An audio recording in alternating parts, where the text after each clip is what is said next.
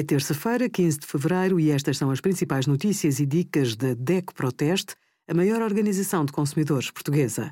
Hoje, em DECO.proteste.pt, sugerimos carros elétricos obrigados a ter dístico identificativo, como escolher um bom robô de cozinha e o melhor seguro de saúde no nosso comparador.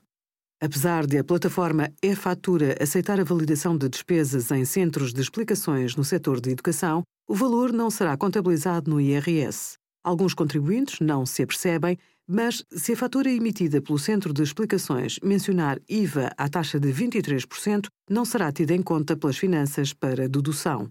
Além das faturas de muitos centros de explicações, ficam de fora do IRS as despesas com mochilas, cadernos, dossiês, calculadoras, material de pintura e de desenho, entre muitos outros materiais que os educadores têm de comprar ao longo do ano letivo.